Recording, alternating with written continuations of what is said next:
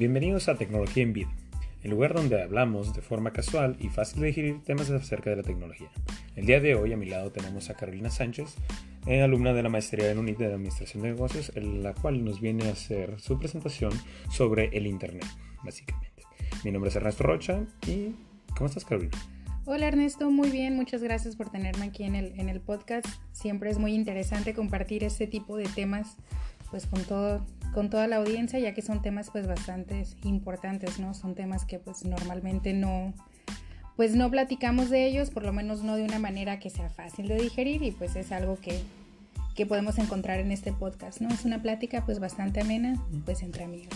Sí, básicamente no nos hemos puesto a pensar cómo el Internet ha cambiado en nuestras vidas y pues básicamente es lo que sucede, pues lo vemos como algo tan habitual que no nos ponemos a pensar en, en qué cambios ha sufrido o cómo era nuestra vida antes de. Pero pues nos da mucho gusto que estés aquí, este, pues empecemos a ver qué nos puedes presentar. Gracias, muchas gracias. Pues como tú lo platicas, es algo que la mayoría de la gente no toma en cuenta, sobre todo las nuevas generaciones básicamente crecimos ya con el internet en mano y, por ejemplo, no les tocó cuando tenías que ir a la tienda a rentar primero los, los este, las películas en video que tenías que meter a la regresadora y después, ajá, después rentar los DVDs. Y ahora en día con el internet pues ha sido muy fácil tener acceso a tus programas favoritos en televisión. Por ejemplo, Televisa, entras a su página web y puedes eh, descargar el contenido que más te guste, tus programas favoritos sin comerciales y lo puedes ver desde tu tablet, desde tu computadora, desde tu teléfono, pero pues es algo que hace 10 años ni sabíamos que podía existir. No, hace 10 años teníamos solamente la, la tele y te tenías que ajustar a los horarios de la, de la programación.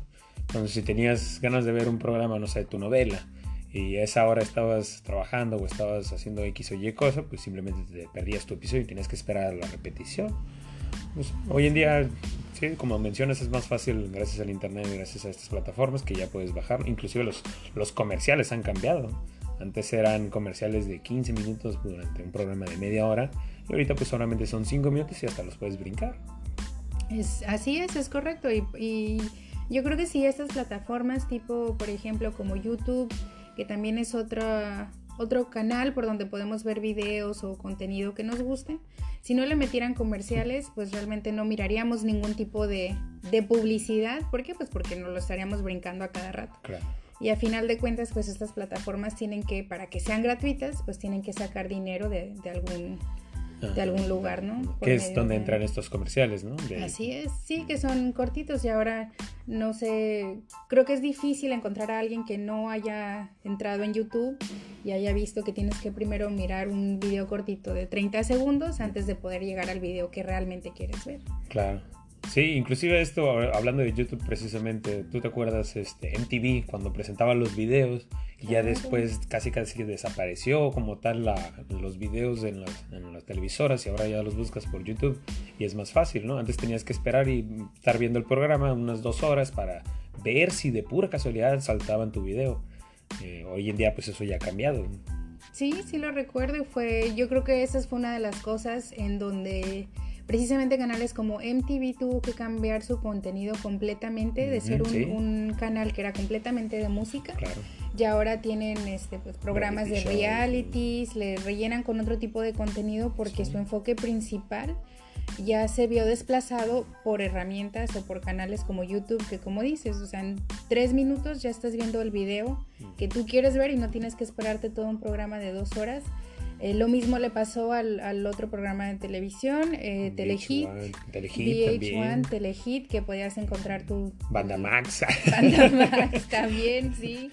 O sea, todos esos canales de televisión que eran específicos de música, pues ya han desaparecido, pues gracias a YouTube. Incluso Spotify, que es otra plataforma eh, de ah, música, ya empezó a transmitir videos. Entonces tienes la opción de ver en tu computadora o tu teléfono videos mientras salen sale la letra o escuchas la música. Entonces, ya no es como antes que grabábamos en VHS el, el, el video que querías y pues, córrele, córrele, ¿no? Sí, el que luego lo, lo, podías repetir o ver cuando... Yo sí llegué a hacer eso, yo grababa caricaturas para poderlas ver después porque era muy difícil de conseguirlas pues en VHS, entonces yo grababa mis caricaturas y las miraba a la hora que yo quisiera, pero ya ahora en día, pues los la... Las nuevas generaciones ya nomás lo ponen en, YouTube y ya aparece el, Sí, y ya lo encuentran y es algo pues bastante, bastante interesante, es algo que realmente no, no nos hubiéramos imaginado, es algo que le tocó a nuestra generación y las siguientes generaciones pues van a ser generaciones que ya crecen con la tecnología en mano.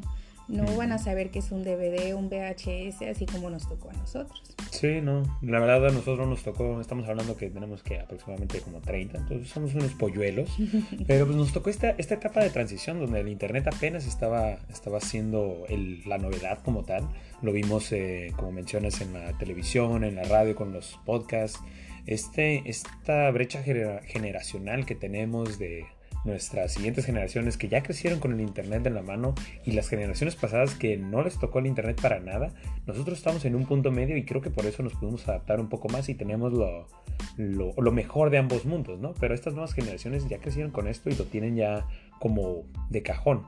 Pero, por ejemplo, este, ¿qué nos puedes decir también del turismo? ¿Cómo ha cambiado gracias al Internet?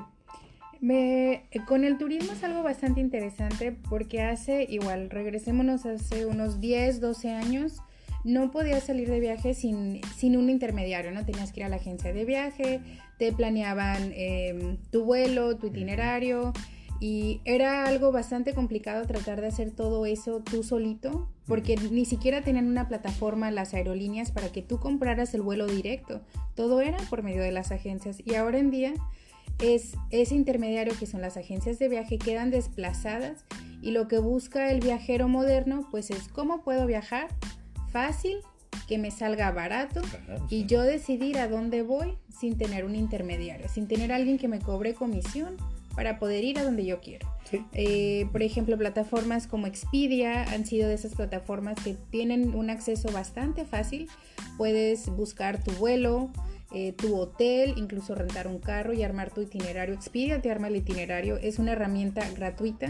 Mm. Tú lo único que haces pues es ingresas tu destino, pagas y listo. Tú ya te vas a donde quieras y pues es, es algo bastante, bastante práctico. Sí, Sí, hay un sinfín de aplicaciones, Expedia, Kayak, este, Southwest.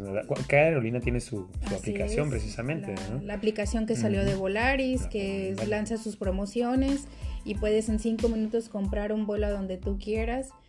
De hecho, creo que ahorita Volaris tiene el especial del 90% de descuento. Ah, de veras, este, cancelamos el podcast, vamos a eso. sí, es la promoción de marzo, ponen el 80 y el 90% de descuento. Volaris, patrocínanos, por favor. a medianoche, así es, comercial gratis. sí, no nos patrocina, pero pues debería porque le estamos haciendo publicidad.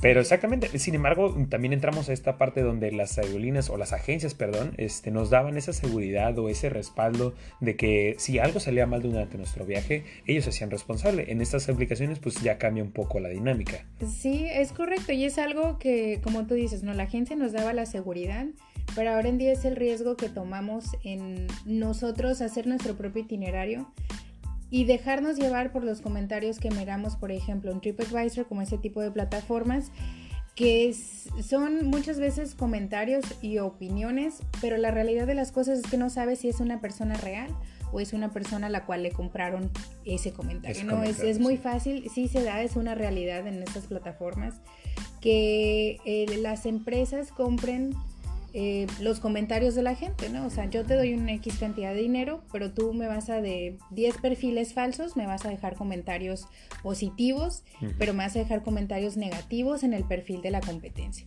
Entonces, ¿realmente qué tan confiables son estas plataformas? Pues yo diría que no son una Biblia precisamente, que no hay que creerle 100%, pero quizás... Nos dan una guía, un parámetro. Una guía, un, lugar por donde empezar de esos cuantos clientes que realmente sí sean reales sus opiniones y que no tengan alguna influencia detrás de, ¿no? Sí, inclusive hablando ahorita de esto de, de TripAdvisor y así, precisamente me, me, recuerda cómo el Internet también ha cambiado la forma en que comemos. No solamente hablando de cómo consultar recetas en Internet, sino también esta interacción entre las aplicaciones, por ejemplo Yelp, este, OpenTable y todas estas aplicaciones que nos permiten dejar algún comentario o poder interactuar con el restaurante como tal. anteriormente pues realmente no había forma, solamente era por teléfono o, o yendo al restaurante, ah, quiero hacer una reservación.